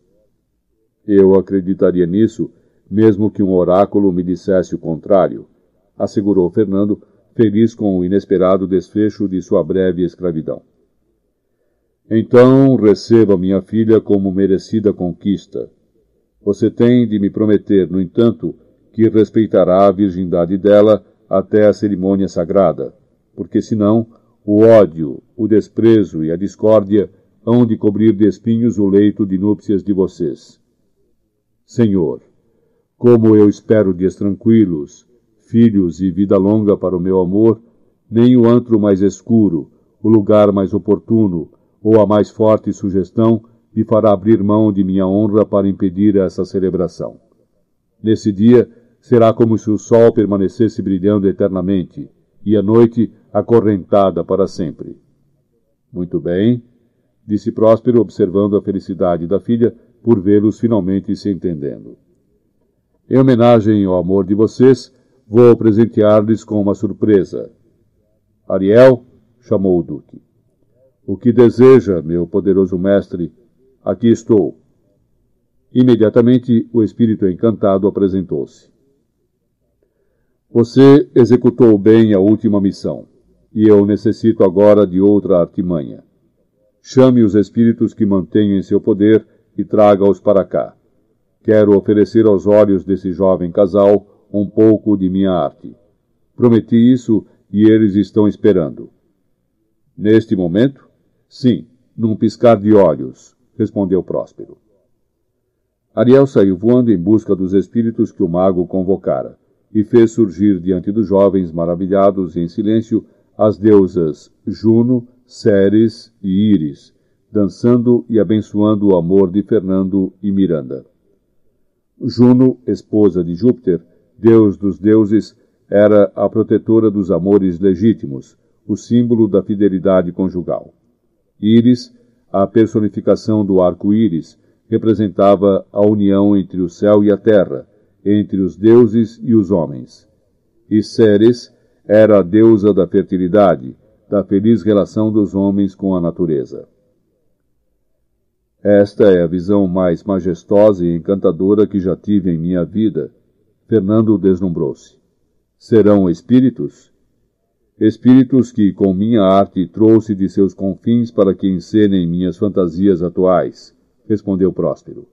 Espere, ainda temos mais. Realmente era um espetáculo de música, dança e poesia surpreendente. As deusas estavam acompanhadas de ninfas, divindades das fontes, rios e bosques. Elas rodeavam os jovens, fazendo da felicidade deles a sua alegria. De repente, Próspero estremeceu como se despertasse de um sonho. Podem ir, dispensou bruscamente os espíritos. Foi ótimo. Chega. Os espíritos dispersaram-se, desmanchando-se no ar em meio a ruídos confusos. Tinha-me esquecido da louca conspiração do monstruoso Caliban e seus cúmplices contra minha vida, disse Próspero, como se falasse consigo mesmo. É estranho, cochichou Fernando para Miranda. Seu pai parece dominado por alguma emoção que o deixa transtornado. Nunca, até hoje, eu tinha visto meu pai enraivecido assim, respondeu Miranda. Você parece impressionado, meu filho. Próspero aos poucos voltou ao seu normal. Sossegue. Acabou-se nossa festa. Esses nossos atores eram apenas espíritos e desapareceram no ar, assim como desapareceu nossa visão. Um dia as torres, os palácios suntuosos, os templos solenes e até mesmo o globo terrestre e tudo o que existe dentro dele se dissolverão sem deixar marcas, como se dissolveu esse espetáculo. Somos feitos da mesma matéria que os sonhos, e nossas pequenas vidas são rodeadas pelo sono. Perdoe minha fraqueza, meu rapaz. Minha velha mente está atormentada. Não se preocupe. Se você quiser, entre na gruta e descanse. Vou caminhar um pouco para me acalmar. Os dois jovens despediram-se dele e entraram na gruta. Não tinham palavras para consolar o duque. Faltava-lhes experiência de vida para compreender Próspero e sua magia. Ele mesmo, apesar de seu imenso saber, não podia controlar todos os espetáculos. Não previra a conspiração de Caliban, e isso o atormentava. CD 11 Os últimos foram os primeiros. Próspero saíra de perto dos jovens para caminhar um pouco e se acalmar. Não foi difícil pôr em ordem suas emoções, porque o sucesso de seus planos dependia de sua serenidade. Recuperado, chamou novamente Ariel e o gênio lhe prestou conta dos últimos passos de Caliban. Como já disse, mestre, eles estavam bêbados. Estavam tão cheios de valentia que açoitavam o vento por lhe soprar no rosto e fustigavam o chão por lhes beijar os pés. De qualquer forma, continuavam dispostos a levar adiante o projeto de matá-lo. Então, comecei a tocar e enfeiticei de tal forma seus ouvidos que me seguiram entre espinhos e carrapichos até um pântano atrás da gruta onde meu mestre vive. Eu os deixei dançando na lama imunda que aprisiona seus pés. Isto foi bem feito, meu pássaro. Continue invisível e vá buscar roupas em minha gruta para prepararmos uma armadilha para esses ladrões. Já vou, disse Ariel, saindo para cumprir sua tarefa. Um demônio, lamentou Próspero para si mesmo. Um demônio de nascença. Fiz tudo para educá-lo, de nada adiantou. Sua natureza não muda. Seu corpo é cada dia mais horroroso e seu caráter se corrompe cada vez mais. Vou atormentá-lo e a seus cúmplices até rugirem de dor. Ariel voltou com as roupas e pendurou-as numa corda. Ele e Próspero esperaram invisíveis Caliban, Estéfano e Trínculo, que chegaram em seguida. Andem devagar, disse Caliban baixinho, para que o feiticeiro não escute nossos passos. Estamos perto de sua gruta.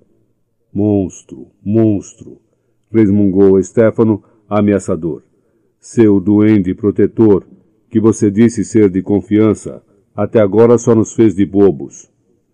Monstro, estou cheirando a mijo de cavalo e meu nariz está indignado, esbravejou o trínculo. O meu também. Você escutou, monstro? Se eu me aborrecer com você, era uma vez um monstro, completou trínculo. Meu bom senhor, pediu Caliban a Stefano, confie em mim. Seja paciente que o prêmio vai compensar tudo isso. Agora fale baixo. Está tudo quieto como se já fosse meia-noite. E nossas garrafas no pântano, disse Trínculo, que além de tudo continuava implicando com Caliban. Não é só a desgraça e a desonra, monstro. A perda da garrafa é uma perda irreparável assegurou solene e bêbado Stefano. Perder a garrafa é pior para mim do que estar encharcado. Esse seu duende que canta, não sei não. Trínculo insistiu. Vou atrás de minha garrafa, resolveu Stefano. Por favor, meu rei. Paciência, implorou Caliban. Veja, esta é a entrada da gruta. Não faça barulho e entre. Mate Próspero e será o rei desta ilha para sempre e eu, seu Caliban, lamberei seus pés eternamente. Enquanto Caliban tentava convencer Stefano a matar Próspero imediatamente, Trínculo descobriu uma corda cheia de belas roupas. Vestiu um manto luxuoso e começou a brincar. Ó oh, rei Stefano, veja que maravilhosas roupas existem aqui à sua real disposição. Tire esse manto, Trínculo. Stefano, cambaleando, tentou tirar o manto de Trínculo. Quero essa coisa linda para mim. Então será seu, majestade. O outro concordou com uma mesura irônica. Imbecil, largue essa bobagem. Caliban enraiveceu-se. Você tem de matá-lo primeiro. Se ele acordar, vai tirar nossa pele. Fique quieto, monstro, ordenou Stefano, dirigindo-se cerimonioso à corda onde as roupas estavam penduradas. Dona Corda, esta não é minha jaqueta? Agora a jaqueta está pendurada. Ouviu, jaqueta? Pronto, podemos pegá-la de volta. Muito bem, majestade, vamos roubar a corda, apoiou o Trínculo. Enquanto eu for rei desta ilha, prometeu Stefano em tom de discurso, o bom humor será recompensado. Anda, Trínculo, pode pegar o traveste como recompensa à sua piada. Venha, monstro, convidou o trínculo magnânimo. Fique com o resto. Não quero nada disso, desesperou-se Caliban. Nós estamos perdendo tempo. Vamos ser transformados em gansos ou em macacos de cabeça chata. Deixe de conversa, monstro. Ajude a carregar essas coisas para onde está meu barril de vinho, ou eu o expulso de meu reino. Estéfano foi interrompido por vários espíritos em forma de cães de caça, instigados por Próspero e Ariel. Ele, Caliban e Trínculo ficaram apavorados com os cães atrás de si. Próspero, não satisfeito, ordenou a Ariel.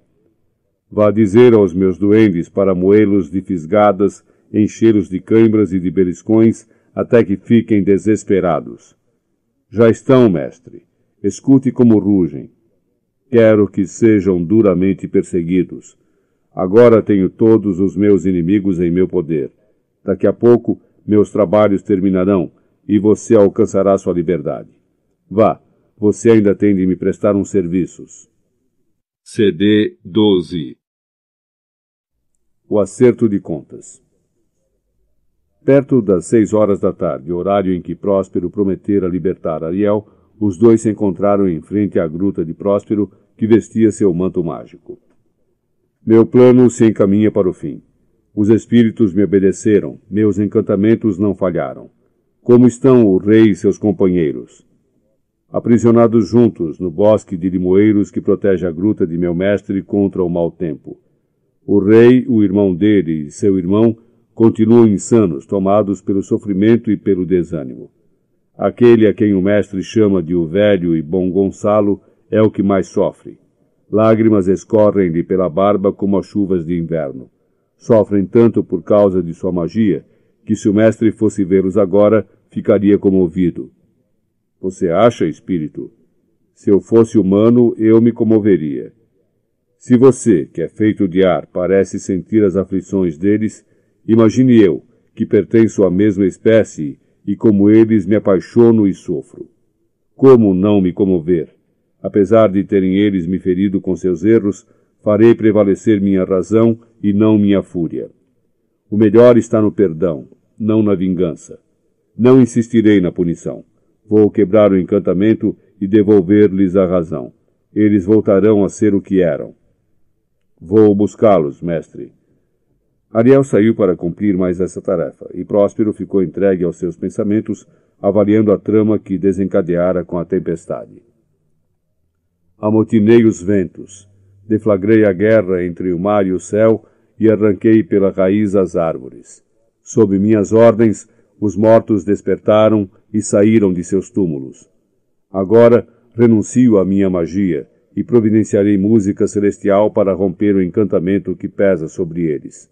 Depois quebrarei minha vara mágica e a enterrarei em um buraco bem fundo no chão.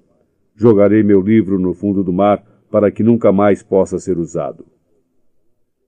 Ariel voltou com Alonso, Sebastião e Antônio, dementes, acompanhados de Gonçalo.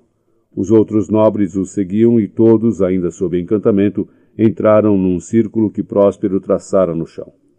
Próspero observou o estado em que se encontrava o grupo, pensativo. Agora estão todos aqui, vítimas do encantamento, o cérebro tomado de fúria inútil. Dirigiu-se a Alonso. Vossa Majestade, que foi tão cruel comigo e com minha filha, incentivado por seu irmão Sebastião, que hoje sofre também o castigo. Próspero voltou-se para seu irmão. E você, Antônio, minha carne e meu sangue, que sempre serviu à ambição, e junto com Sebastião quis matar seu rei, e agora sofre os tormentos do inferno, eu lhe perdoo. Mesmo sabendo o quanto você é desumano, meu irmão, eu perdoo a você e aos outros. Quanto a você, Gonçalo, meu salvador, apesar de fiel ao seu rei, eu o recompensarei por tudo. Vai, Ariel, busque minhas roupas de duque, meu chapéu e minha espada, porque eles já começam a recuperar a razão, mas não poderiam me reconhecer com as roupas que visto hoje. Ariel foi e voltou voando e cantando porque a cada momento estava mais próximo à sua liberdade. Ajudou Próspero a vestir-se enquanto escutava as últimas instruções. Meu caprichoso Ariel, vou sentir sua falta, mas você terá sua liberdade.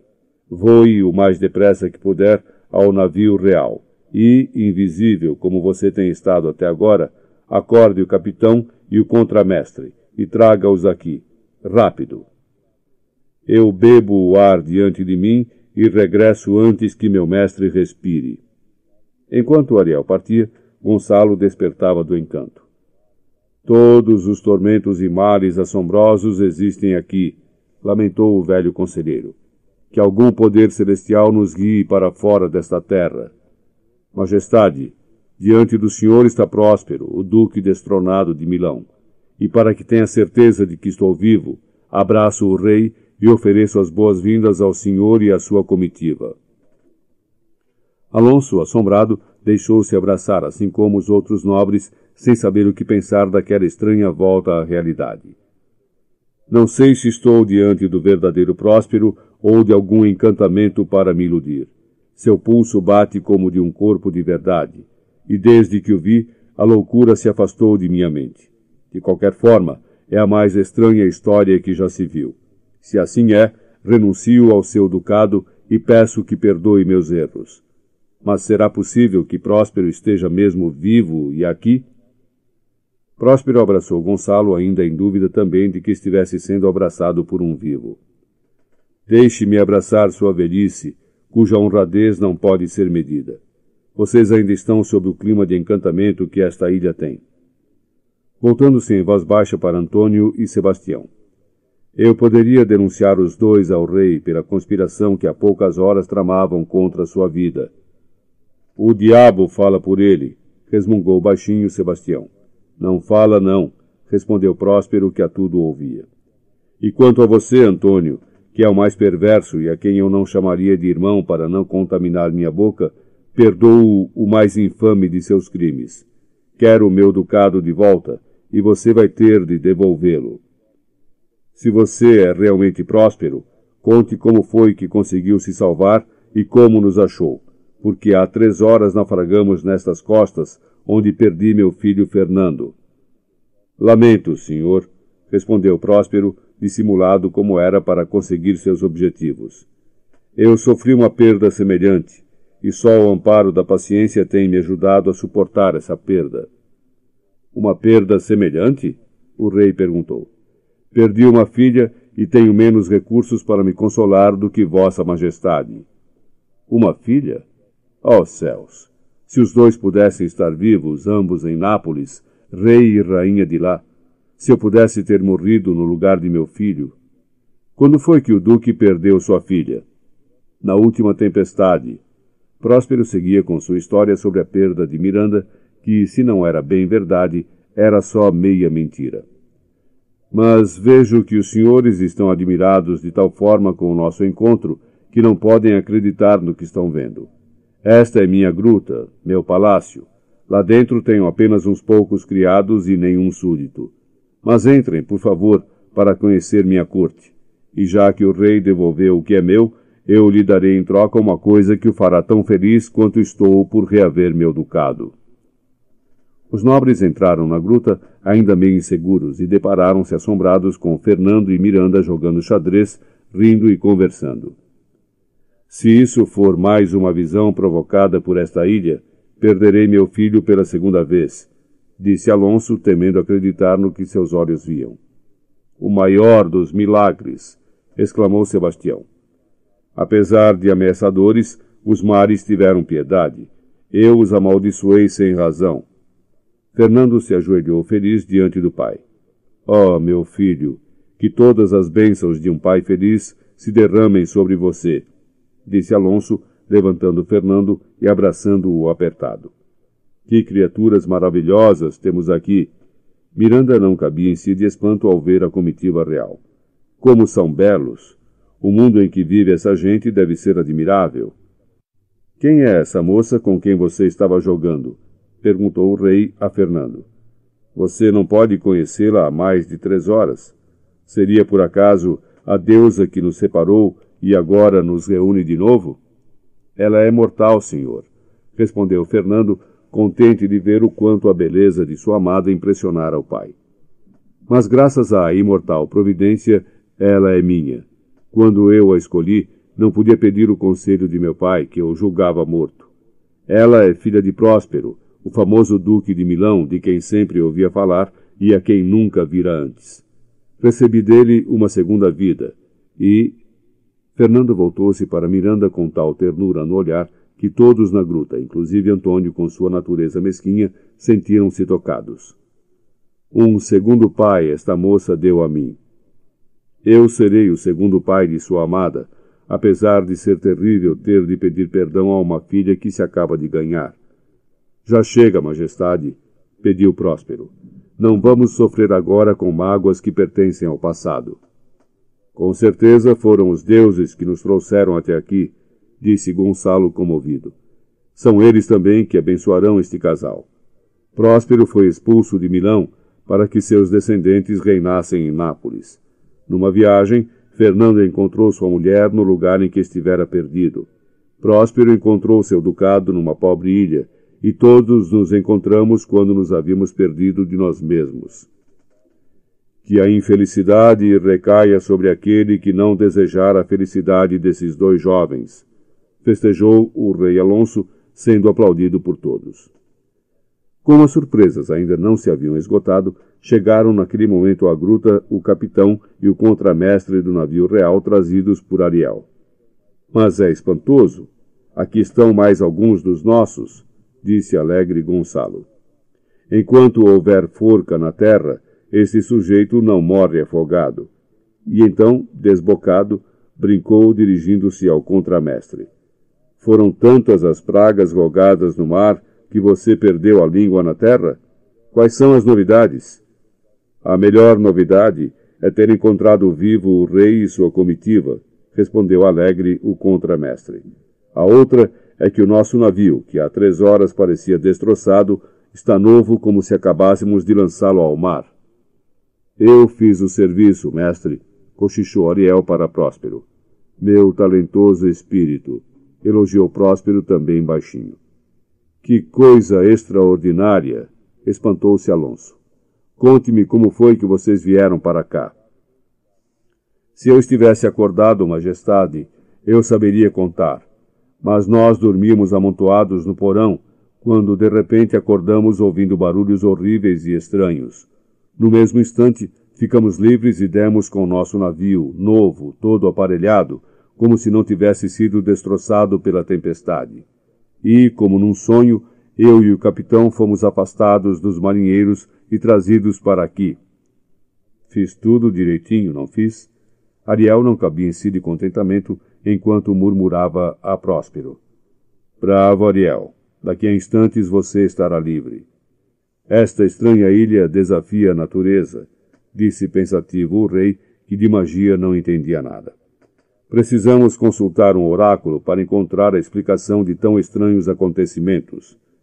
Majestade, não se preocupe com a estranheza dessa história. Em breve eu lhe explicarei tudo tranquilizou o Próspero, depois de ter feito sinais a Ariel para que fosse buscar Caliban e seus comparsas. Ainda estão faltando alguns membros da comitiva real.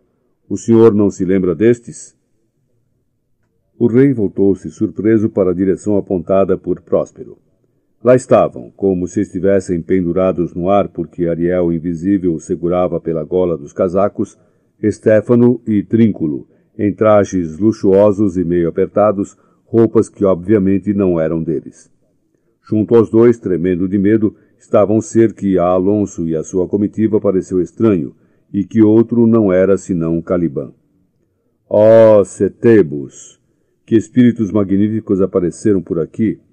Caliban se esforçou por se mostrar simpático. Como meu mestre está elegante, estou com medo de que esteja zangado comigo. Que coisas são essas, caro Antônio, Será que podemos comprá-los? Sebastião, pela primeira vez desde que Próspero aparecera, estava se divertindo. É possível, respondeu Antônio, a quem o bom senso naquele momento indicara que ficar quieto era a melhor política. Um deles é um verdadeiro peixe, pode-se vendê-lo no mercado.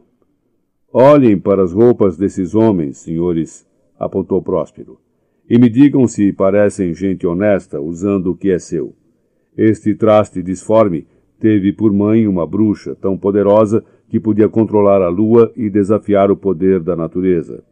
Esses três me roubaram. E este meio demônio bastardo do diabo conspirou com os outros para me matar. Vocês devem conhecer os dois porque pertencem à comitiva real. Quanto a esta coisa das trevas, reconheço que é meu servo. Vou ser torturado até a morte lamentou-se Caliban. Mas esse é Stefano, nosso copeiro beberrão, reconheceu Alonso. Ele já está bêbado, constatou Sebastião. Onde foi que achou o vinho? E Trínculo? Está trocando as pernas, recriminou o rei. Onde foi que vocês arranjaram o licor que os animou assim? O que foi que os deixou nessa água? Estou na água desde a última vez que o vi, majestade, respondeu Trínculo, engrolando as palavras. Acho que foi tanta água de lá para cá que meus ossos ficarão molhados para sempre. Perdi o medo de me afogar. E como vão as coisas, Stefano? perguntou Sebastião malicioso, dando um tapa amigável no ombro do copeiro. Por favor, não toque em mim, lamuriou-se este. Não sou mais Stefano, sou apenas uma cãibra. Então você queria ser o rei da ilha, malandro? Próspero perguntou severo. Eu seria um rei sem graça, disfarçou Stefano. Esta é a coisa mais estranha que já vi, disse Alonso apontando para Caliban. Ele é disforme por fora e por dentro, concordou Próspero. Anda, Caliban. Se você quer ser perdoado, leve seus comparsas para dentro e trate de arrumar a gruta com capricho. Já vou, mestre, disse Caliban humilde. De agora em diante farei tudo para lhe agradar. Como fui estúpido em acreditar que este bêbado fosse um deus. Fora vocês dois também, ordenou Alonso e tratem de devolver essas roupas ao lugar onde as encontraram. Encontraram ou roubaram, acrescentou Sebastião. Os três saíram tropeçando uns nos outros, ainda bêbados, mas agora lúcidos e aliviados por terem escapado de um castigo maior. Eu convido Vossa Majestade e sua comitiva para passarem a noite em minha gruta. A noite passará depressa, porque eu contarei a vocês a história de minha sobrevivência nesta ilha a minha e a de minha filha Miranda. De manhã cedo iremos todos ao navio e poderemos partir para Nápoles, onde espero assistir ao casamento de nossos amados filhos. Depois me retirarei para Milão, onde dedicarei uma parte dos meus dias a meditar sobre minha morte. Eu quero muito ouvir a história de sua vida, Próspero, aqueceu Alonso. E tenho certeza de que essa história será muito estranha. Contarei tudo, respondeu Próspero e prometo que teremos na viagem um mar calmo e ventos favoráveis. Velejaremos tão rápido que a frota real será alcançada antes de Nápoles. Os nobres encaminharam-se para o interior da gruta, conversando entre si, ainda espantados com os estranhos acontecimentos e surpreendentes revelações, todos ansiosos para saber com detalhes como o duque destronado havia conseguido transformar seus infortúnios em triunfo. Próspero deixou-se ficar para trás a confidenciar a Ariel. Conto com você, meu pássaro, para que os ventos sejam os mais favoráveis que já se viu nesse oceano. Depois, retorne aos elementos em liberdade. CD 13 Bem está o que bem acaba. O dia do retorno à civilização amanheceu sem o menor traço da tempestade que dera origem a tantas reviravoltas nas vidas daqueles que aportaram na Ilha Encantada. Próspero acordou antes dos outros, como que para se despedir do lugar que o abrigara durante doze anos e da magia que possibilitara sua sobrevivência. A ilha era povoada por espíritos invisíveis à maioria dos seres humanos, mas não a Próspero, que com eles convivera todos aqueles anos. Era a aqueles espíritos que Próspero se dirigia, enquanto quebrava sua vara mágica e lançava ao mar seus preciosos livros. Meu poder já não existe, só minha força, que agora é pequena. Devo ficar aqui confinado a esta força com vocês ou partir? Não. Hoje eu tenho meu ducado de volta Perdoei de alma serena, mereço ser livre também. Próspero evocou os elementos invisíveis que o auxiliaram durante seu exílio. Libertem-me, pois, da ilha. Eu preciso de seus sopros, suas artes e seus encantos sobre minhas velas. E já que agora me falta o feitiço que me exalta, o meu fim é o desalento. Só de orações me sustento. O perdão que um dia vocês hão de pedir deem igual. Deixem-me ir. As preces de Próspero foram atendidas. Ele abriu mão da magia que o prendia à ilha, e a ilha e seus habitantes assistiram à sua partida. Ariel, sempre invisível, acompanhou a comitiva do rei de Nápoles e do duque de Milão até a praia, onde se encontrava o navio real ancorado com todos os seus marinheiros e mais bem conservado do que antes da tempestade. A comitiva real seguiu viagem para Nápoles com os ventos favoráveis providenciados por Ariel, como último tributo prestado a Próspero. Este, depois de assistir ao casamento de Miranda e Fernando em Nápoles, voltou para seu ducado e para sua biblioteca, que amava mais do que o poder. Ao irmão Antônio, ele perdoou a traição. Sobreviver ao exílio, retomar o que era seu de direito, casar a filha com o filho de um ex-inimigo, eram vitórias suficientes do seu saber e de sua magia. Seus descendentes reinariam sobre Milão e Nápoles. Próspero podia ser generoso com os que o atraiçoaram. Caliban, ah, Caliban, desde que sua conspiração com os marinheiros bêbados fora desmascarada na ilha, tomara tal temor a Próspero que não se atrevera mais a questionar qualquer ordem sua. Embarcado como servo e conduzido ao palácio do duque em Milão, causou tanta espécie entre a criadagem e era com tanta frequência confundido com um peixe empalhado ou com uma curiosidade de feira que começou a definhar. Próspero, não suportando mais suas lamentações, mandou-o, em uma embarcação, de volta para a ilha, onde Caliban viveu muitos anos solitário, evocando Setebos o deus de sua mãe Sicorax, para que jamais outro estrangeiro dominasse aquele lugar.